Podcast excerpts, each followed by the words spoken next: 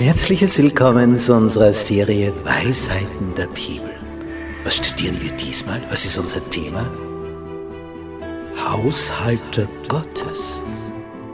Was ist darunter zu verstehen? Ja, das wollen wir eben besprechen. Ich halte mich an das, was der Psalmist geschrieben hat im Psalm 116. Wie soll ich dem Herrn vergelten all die Wohltaten, die er an mir tut? Und darüber wollen wir uns Gedanken machen. Wir halten so viele Segnungen von ihm. Wir haben das Leben von ihm bekommen. Wie kann ich ihm etwas zurückgeben? Wodurch? Wie? Auf welche Art und Weise?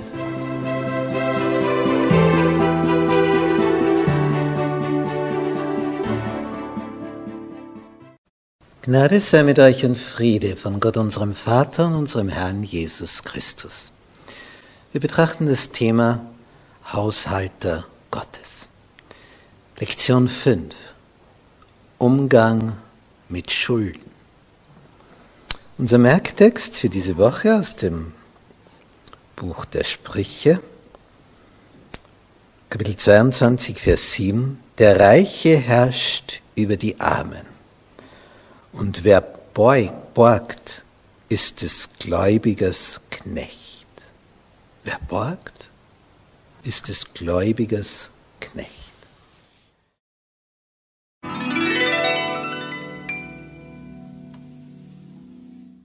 Das Schuldenproblem. Als Mose am Ende seines Lebens vor den Israeliten steht und sie noch einmal erinnert, wie das alles war und was Gott für sie getan hat, kommen diese berühmten Kapitel 28 29 im fünften Buch Mose. Segen und Fluch. Und es beginnt so. Vers 1 von Kapitel 28. Es wird aber geschehen. Allein diese Formulierung. Es wird aber geschehen. Es kommt so. Wenn du der, Summe des, der Stimme des Herrn deines Gottes wirklich gehorchst und darauf achtest, alle seine Gebote zu tun, die ich dir heute gebiete, dann wird dich der Herr dein Gott als höchstes über alle Völker der Erde setzen. Und alle diese Segnungen werden über dich kommen und dich erreichen, wenn du der Stimme des Herrn deines Gottes gehorchst. Und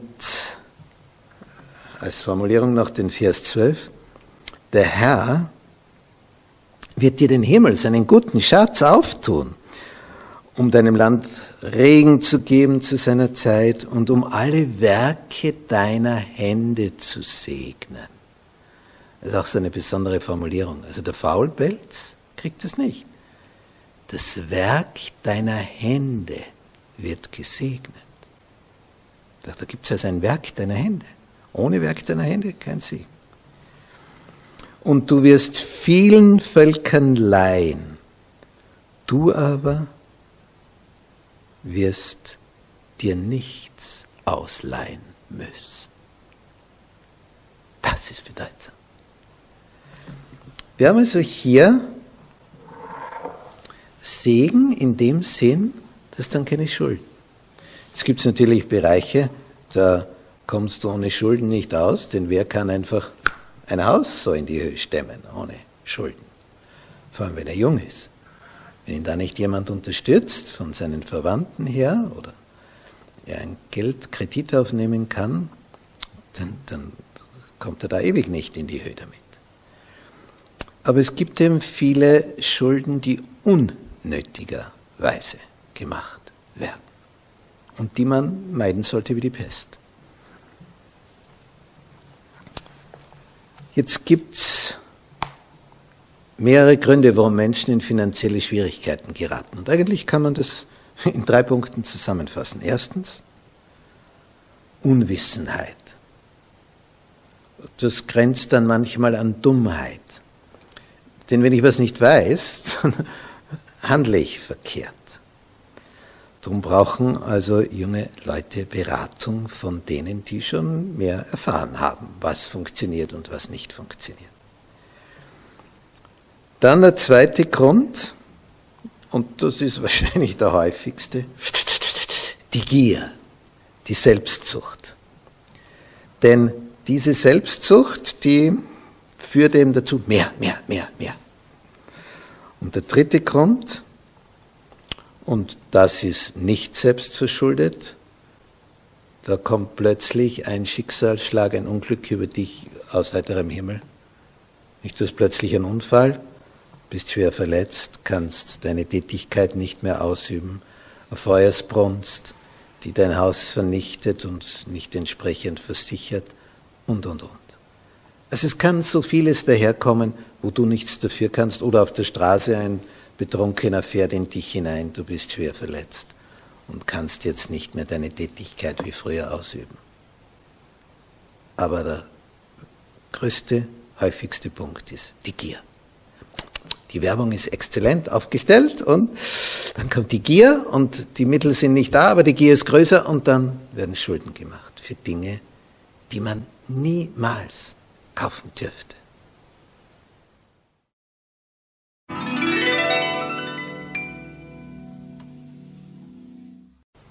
Göttlichen Rat befolgen. In der Bergpredigt in Matthäus Kapitel 6 heißt es in Vers 24, niemand kann zwei Herren dienen, nämlich gleichzeitig. Ich erinnere mich an die Zeit als Lehrperson einer öffentlichen Schule da kam eine Lehrerin, die war als Springer eingeteilt. Das heißt, sie hat ein paar Stunden an unserer Schule unterrichtet und ein paar Stunden an einer anderen Schule. Und sie musste also immer wieder einspringen. Zum Beispiel jemand erkrankt und dass sie dann da ist. Und jetzt war das Problem, wenn man an zwei Schulen ist und jetzt wird dort jemand krank und hier eine Lehrperson krank und jetzt jede Schulleitung ruft an und sagt, bitte komm, ich brauche dich in der Stunde, an dem Tag. Und die andere Schule ruft auch an. Selber Tag, selbe Stunde. Ja, du kannst dich nicht zweiteilen. Niemand kann zwei Herren dienen. Jetzt muss die klargestellt werden, welche Schule hat Priorität. Wenn es jetzt äh, Diskrepanz gibt, nicht wenn es so schön hintereinander ist, ist ja kein Problem. Aber wenn es jetzt gleichzeitig sein soll, welche Schule ist Number One, welche ist die erste. Und das war dann so geregelt. Und dann konnte die Person sagen, tut mir leid, die Schule Nummer eins braucht mich zur selben Zeit. Ja, dann hörst du ein Stöhnen auf der anderen Seite. Schade, dass wir die Nummer zwei sind. Und dieser Punkt, der wird hier von Jesus aufgegriffen. Niemand kann zwei Herren dienen gleichzeitig. Das geht. Und das sagt er eben weiter. Entweder wird er den einen hassen und den anderen lieben, oder er wird dem einen anhängen und den anderen verachten. Ihr könnt nicht, sagt Jesus, ihr könnt nicht Gott dienen und dem Mammon, dem Geld. Ihr könnt nicht. Das geht nicht. Du kannst nicht gleichzeitig. Es muss eine Reihung geben. Was ist primär? Und bei sehr vielen sagen sie, ja, ich diene Gott, aber, aber wenn es jetzt um das Geschäft geht, dann ist natürlich das die Nummer eins. Du machst unwillkürlich eine Reihung. Irgendetwas von den beiden, Gott oder Mammon, ist Nummer eins. Und an deinen Handlungen wird sichtbar. Da wird's deutlich. Und Jesus will uns klar machen, Du brauchst eine klare Entscheidung. Und wenn Mammon die Nummer eins ist, dann hast du schon verloren. Dann ist schon vorbei. Darum sei weise. Sei weise und lass dich hier nicht auf eine falsche Entscheidung ein. Denn niemand kann zwei Herren dienen. Befolge den göttlichen Rat. Und so schön, was im Psalm 50 steht, der Psalm 50, Vers 15, der ist ja sehr bekannt, wo es dann heißt, rufe mich an in der Not und ich will dich erretten und du sollst mich preisen. Kennen wir auch den Vers davor? Vor dem rufe mich an in der Not? Da heißt es nämlich, opfere Gott Dank und erfülle dem Höchsten deine Gelübde. Aha. Und danach und rufe mich an in der Not. So will ich dich erretten und du sollst mich preisen. Was ist vorher? Du hast noch eine Schuld auf. Deine Gelübde. Erfülle sie. Dann kannst du das andere beanspruchen. Rufe mich an in der Not. Was hast du schon alles gelobt, als du in Not warst? Und wenn es vorbei war, hast du es erfüllt, deine Gelübde?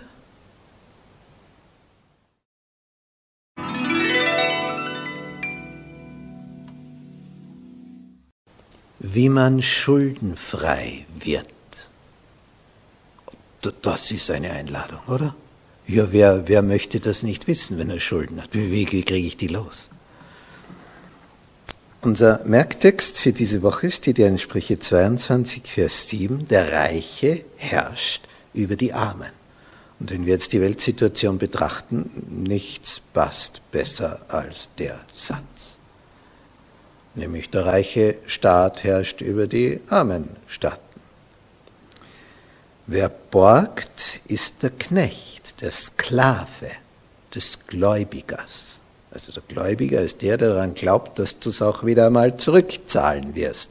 Und zwar am Ende etwas mehr, und zwar etwas viel mehr, nämlich mit Zinsen wirst du es zurückzahlen. Du kriegst also am Ende viel, viel mehr, als was du ausgeborgt hast. Drum gibt es dir ja und lächelt dabei. Und du lächelst auch, weil du so viel Geld kriegst. Und er lächelt, weil er so viel Geld zurückkriegt. Wie wird man schuldenfrei? Das ist die Frage. Punkt eins. Und das ist hier so herrlich praktisch in dieser Lektion angeführt, wie man es praktischer nicht mehr beschreiben kann. Punkt eins: Mach keine weiteren Schulden. Und das ist hier so, so fein beschrieben. Wenn du dir kein Geld leist, nämlich in Inkunft, kannst du dich nicht mehr verschulden. Durchs Leihen verschuldest du dich. Also leihe kein Geld mehr. Das, das, klingt so einfach. Ja, aber ich habe Bedürfnisse und da ist Bedarf und da ist dies und das. Ja, aber das ist ein Grundprinzip. Wie entstehen Schulden? Weil du borgst. Punkt zwei. Und das ist jetzt der, der Kernpunkt. Schließ einen Bund mit Gott und versprich ihm, den zehnten Teil deines Einkommens zu geben. B bitte was? Ich habe Schulden, ich brauche mindestens zehn Prozent mehr und jetzt soll ich noch zehn Prozent hergeben. Ich, will ja von den Schulden wegkommen, oder? Hat es nicht geheißen, wie man schuldenfrei wird? Ja, genau das ist der Punkt. Weil du einen Bund mit Gott brauchst, um aus dieser Misere herauszukommen. Erstens, dass du keine weiteren Schulden machst, nichts mehr auspackst. Und das Zweite, dass du Gott das gibst, was ihm gehört, was dir gar nicht gehört. Wo Gott sagt, du beraubst mich, wenn du es mir nicht gibst. Und das Dritte, ist ganz gut einmal aufzuschreiben, bei wem habe ich wie viel Schulden. Bei welchen Privatpersonen, bei welchen Banken, welchen Unternehmen, wo bin ich verschuldet, wer hat mir was geborgt und so weiter. Und machst eine Reihung und die Reihung jetzt in dem Sinn, dass, da spielt natürlich die Ziffernsumme etwas. Nämlich welche Ziffern stehen da, das spielt die große Rolle. Und jetzt, das ist hier auch ganz praktisch, da steht, Mach dir eine Reihung so, eine Liste von der kleinsten, äh, von der größten bis zur kleinsten Summe. So dick, dick, bis kleiner, kleiner, bis zum winzigsten unten. Absteigende Reihenfolge. Beginne damit für jede deiner Schulden monatlich mindestens die fällige Mindestzahlung zu leisten. Das ist unmöglich. Das, ist, das geht nicht. Das, das übersteigt alles. Ja, man kann verhandeln. Er sagt, ich bin leider nicht in der Lage, mehr als so und so viel zu leisten. Dass du mal durchdenkst, wie viel habe ich zur Verfügung? Und wenn du das alles durchdividierst, auf die alle aufteilst, wie viel kann ich dem geben, jener Bank und hier und dort, und, und wo kann ich äh, damit verhandeln, wer lässt ein bisschen was nach, dass ich länger, aber dafür kleinere Beträge und so. Und das Kleine wird relativ bald dann bezahlt sein, getilgt sein. Und jede Schuld, die weg ist von deiner Liste, das macht Freude. Ja, wieder eins erledigt. Ja, das sind halt noch die dicken Brocken. Ja, aber dafür hast du dann mehr übrig für die dicken Brocken, wenn du mal die ganzen kleinen weg hast. Und, und du wirst überrascht sein, steht hier, wie schnell du die kleinste Schuld tilgen kannst. Und, und dann hast du wieder die kleinste nur vor dir. Und schaust, dass die wegkommt. Ja, und dann arbeitest du auf die nächste hin. Das heißt, es geht darum, auf dieses Tilgungsprogramm hinzuarbeiten, dass es weg ist. So schaut das praktisch aus. Packsam.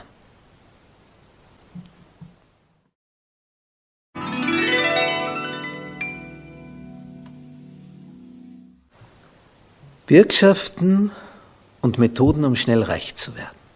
Zuerst zu den Bürgschaften. Das kommt immer wieder vor, kommt ein guter Freund oder ein Verwandter, vielleicht ganz ein enger Verwandter, vielleicht ein ganz guter Freund, und sagt, bah, ich, ich, bin gerade nicht flüssig und bah, ich habe eine ganz tolle Idee in meinem Unternehmen und ich möchte das und das investieren und ähm, ja, und? Ja, die Bank äh, will nicht so recht rausrücken. Sie sagt, sie gibt mir das Geld, wenn jemand dafür bürgt, das heißt sich verpflichtet, das zurückzuzahlen. Du bräuchtest nur eine Unterschrift leisten. Ja, und was steht über dieser Unterschrift? Ach so, ja, da ist der Betrag. Äh, das heißt, wenn ich, die, wenn ich jetzt bürge für dich, und da steht jetzt 100.000 Euro als Beispiel, und du kannst es nicht zahlen, heißt das dann, dass ich es zahlen muss? Ja, das würde jetzt heißen, aber selbstverständlich zahle ich das zurück. Und also ein interessanter Satz auf dieser Seite. Von all den Bürgschaften, die da geleistet werden und wo dir immer hoch und heilig versprochen wird, das ist nur formhalber, damit ich jetzt einmal das Geld kriege. Natürlich zahl's ich zurück. Ich werde doch nicht dir das dann aufhalsen. Und da steht, von allen Schulden, da gibt's Studien drüber, die gemacht werden mit Bürgschaft, 75 Prozent bezahlen die, die gebürgt haben. Das heißt, nur ein Viertel zahlt der von all denen, die da aufgenommen wurden. Nur ein Viertel schafft es, das auch wirklich dann selber zurückzuzahlen. Drei Viertel müssen die Bürgen dafür büßen, für eine Schuld, die du gar nicht gemacht hast. Was sagt die Bibel dazu? Ich meine, das ist ein guter Freund, das ist eine gute Beziehung. Am Ende ist er auf dich sauer, wenn du jetzt sagst, nein, ich unterschreibe nicht. Die Bibel sagt, unterschreibe nicht. Ja, ja wenn es dein bester Freund ist.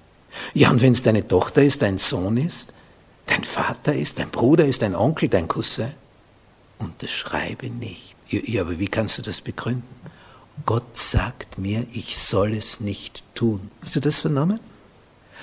Gott sagt dir, mach es nicht. Ja, aber das ist ja, Gott sagt, mach es nicht. Du kannst es trotzdem machen, natürlich.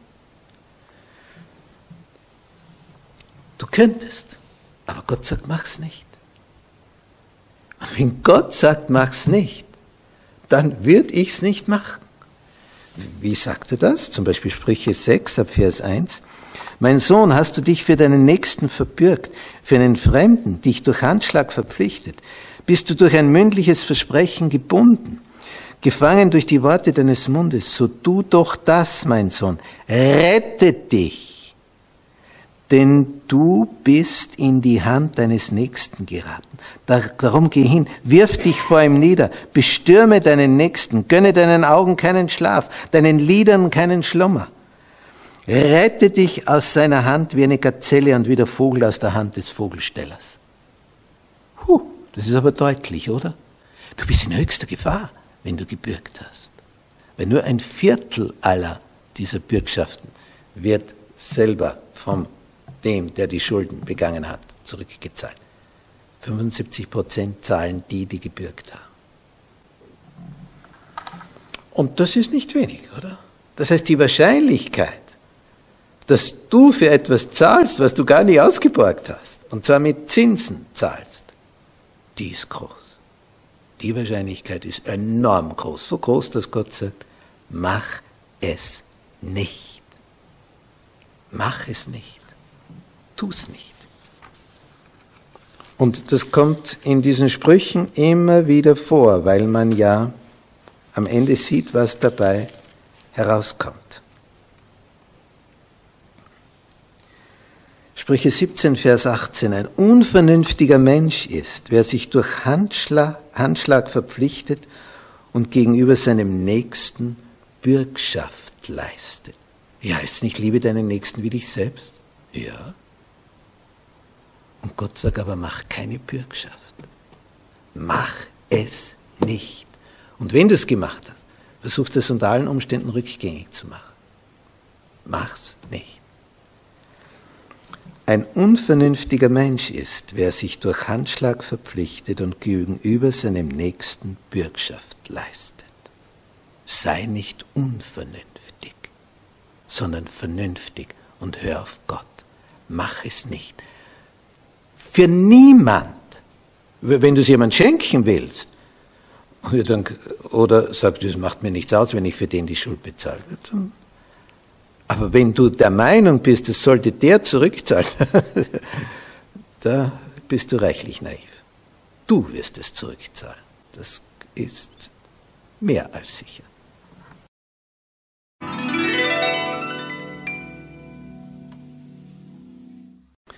Begrenzte Laufzeit und Zinssätze. Man staunt, was die Bibel über Wirtschaft sagt. Man staunt. Gerade im fünften Buch Mose haben wir da eine Menge. Zum Beispiel in 5. Mose Kapitel 15. Da heißt es ab Vers 1, am Ende von sieben Jahren sollst du einen Schuldenerlass anordnen. Dies ist aber die Ordnung des Erlasses jeder Schuldherr soll das Darlehen seiner Hand erlassen, das er seinem Nächsten geliehen hat. Er soll seinen Nächsten oder seinen Bruder nicht bedrängen, denn man hat einen Schuldenerlass des Herrn ausgerufen. Also das maximal sieben Jahre Schulden. Wisst ihr, wozu das ganz, ganz praktisch in Israel geführt hat? Du bekommst also keinen Kredit, kein Darlehen, das über sieben Jahre hinausgeht weil dann wird's ja erlassen. Also wer, wer würde, welche Bank würde dir heute, wenn das noch üblich wäre, einen Kredit auf 20 Jahre geben, wenn sie dir nach sieben Jahren den Rest erlassen müssen? sie natürlich nicht. Und das hat in Israel natürlich auch zu dem Brauch geführt. Du musst es innerhalb von sieben Jahren zurückbezahlt haben. Und jetzt, wenn du die Summe durchdividierst, was kann ich pro Jahr leisten, wieder durch zwölf in einem Monat, in einer Woche, was schaffe ich? Und wenn du merkst, oh, das ist, das ist zu hoch, ja, dann ist der Kreditrahmen zu hoch. Es, es muss leistbar sein in sieben Jahren. Jetzt, wenn das die göttliche Richtlinie ist, nimm nur so viel auf, wie du in sieben Jahren zurückzahlen kannst. Das ist etwas. Das ist ein heißer Tipp. Ja, aber ich bräuchte ja viel mehr. Ja, dann ist es besser, noch zu warten und zu sparen. Oder wenn du etwas Größeres, ein Objekt gerade baust, wie ein Haus oder so, ja, dann in kleinen Schritten. Nimm nur so viel auf, wie dann für dich leistbar ist zum Zurückzahlen, ohne dass du gleich den Würgegriff am Hals verspürst. Weil, weil du merkst, die Bank, die, die die ist hinter mir her. Und wenn dann solche Briefe von der Bank kommen, und wenn du dann einmal in Rückstand kommst, tja, wie willst du das aufholen? Dass du ein ganzes Monat nicht zahlen konntest. Und dann kommt, die, die schauen nicht lang zu, Und dann kommt der Punkt, wo sie sagen, weil jetzt zum Beispiel drei Monate nicht bezahlt wurde, ist schlagartig der ganze Rest auf einmal fällig. Punkt. Ansonsten der Griff nach dem Objekt, was hier einsteht dafür. Oder der Bürger ist dran. Es ist also etwas, wo du schlaflose Nächte haben wirst. Darum, was für ein heißer Tipp. Sieben Jahre. Sieben Jahre und nicht länger. Außer irgendein feiner Verwandter, deine Eltern oder sonst jemand sagen, gut, du kannst mir es auch in 10 und 20 Jahren zurückzahlen. Aber dann sind die natürlich wieder die Leidtragenden dabei, wenn du nicht zurechtkommst. Aber bei der Bank länger als sieben Jahre ist höchst, höchst gefährlich, dass du in etwas hineinschlitterst, wo dir am Ende die Luft ausgeht. Gott möchte nicht, dass du schlaflose Nächte hast. Er möchte nicht, dass du zitterst vor der Zukunft. Er möchte dir eine feine Zukunft geben. Darum möchte er, dass du planen lernst. Wie, wie weit voraus? Und das ist noch überschaubar, sieben Jahre. Wer, wer, weiß, was in zehn Jahren, in 20 Jahren ist. Wir können nicht einmal einen Tag im Grunde vorausschauen, denn heute kannst du sterben. Darum sei weise und halte dich an göttliche Richtlinien. Denn diese haben immer Bestand. Und das ist eine Weisheit, eine Wahrheit, die für immer und ewiglich trägt.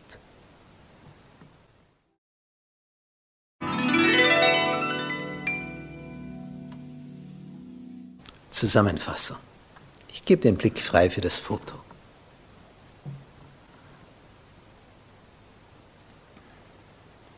Schaut nicht allzu gut aus, diese Brieftasche. Die ist sehr leicht geworden. Leider zu leicht. Die ist nämlich leer. Und auch wenn du ein Mikroskop nimmst, du findest da nichts mehr.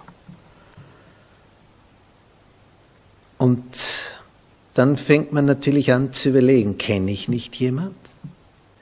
Ich hatte mal jemand angerufen, jemand, den ich garantiert 10, 15 Jahre so reingefühlt, nicht mehr gesehen habe, aus der Jugendzeit. Ich sage, ja, hallo, kennst mich noch? Ja, ruft mich an. Und dann ahne ich schon, da ist jemand in Not. Sonst würde er sich wahrscheinlich nicht an mich erinnern und sage, ah, ich bin gerade nicht flüssig. Mhm, ja. Und worum geht's? Ja, so und so viel. Äh, ich würde eh das als Kredit kriegen von der Bank, aber ich brauche halt einen, der bürgt. Tut mir leid, Gott sagt mir, ich soll das nicht tun. Ja, aber weißt du, wir kennen sie schon so lang. Ja, und ich könnte hinzufügen und haben uns 15 Jahre nicht gesehen. Gott sagt mir, ich soll es nicht tun und ich gehorche meinem ja, aber ich bräuchte es dringend. Ja, ich, ich habe es vernommen. Aber Gott sagt mir, ich darf so etwas nicht tun.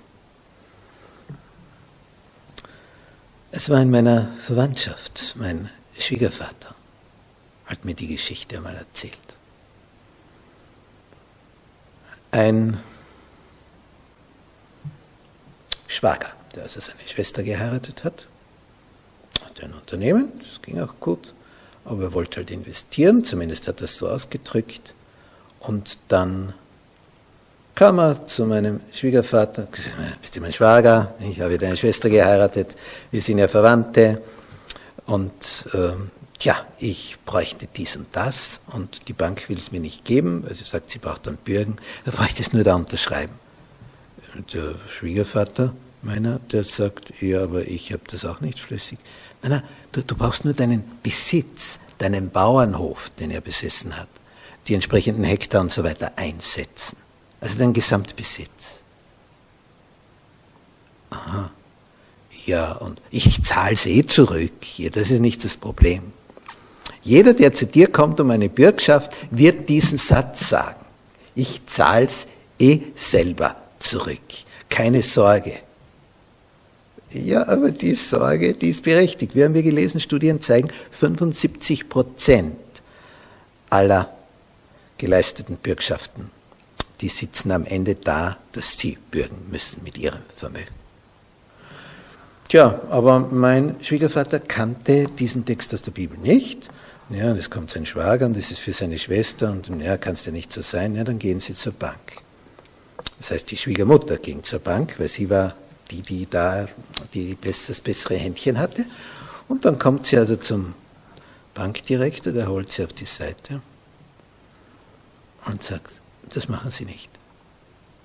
Sie sagt, wohl, das haben wir ausgemacht und das, das, ich unterschreibe da und äh, wir, setzen unseren Hof ein, weil er zahlt es eh selber zurück.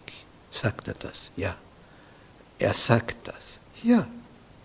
Aber kann er es dann auch leisten, was er jetzt sagt? Wenn er es jetzt schon nicht leisten kann, weil er diese Summe braucht, wird es dann auch nicht können. Ich lass sie gar nicht unterschreiben. Wissen Sie nämlich, was die Folge ist? Aber die waren per Du. Du wirst Haus und Hof verlieren. Du hast kein Nest mehr. Du nicht, dein Mann nicht und eure Kinder nicht. Ich lass dich das nicht unterschreiben. Das ist ein Wahnsinn. Sagt der Bankdirektor zu meiner Schwiegermutter. Jetzt, äh, er hat es nicht zugelassen. Sie wollte unterschreiben, er hat gesagt, nein, das machen wir nicht. Der war ganz diktatorisch. Sie kommt nach Hause und sagt, der hat das nicht zugelassen. Boah, der, der, der wird mich kennenlernen. Und dann erzählt sie das alles zu Hause. Sie, wollt ihr einen Hof hergeben, verschenken, die nicht, dann nicht wisst, wo ihr seid? Ihr habt nichts mehr. Nichts. Ja, dann haben sie nachgedacht. Dann ging er noch hinein, der Schwiegervater. Dann hat er es dem noch einmal erklärt. Und dann haben sie nicht unterschrieben. Er hat sie nicht zugelassen, der Bankdirektor. Der hatte schon seine Erfahrungen gemacht. Er hat gesagt, ihr seid nicht die Ersten, die da daherkommen. Ich habe schon gesehen, wie die Leute dann von Haus und Hof gehen mussten. Macht das nicht. Sie haben es dann auch nicht gemacht. Der war bitterböse. Und was war? Das Unternehmen vom Schwager ging in Konkurs und wer hätte gebürgt? Sie hätten Haus und Hof verloren. Und meine Frau, die damals noch ein Kind war, hätte vom Hof gehen müssen. Sie hätten nicht gewusst, wohin. Drum, achte auf das, was in der Bibel steht.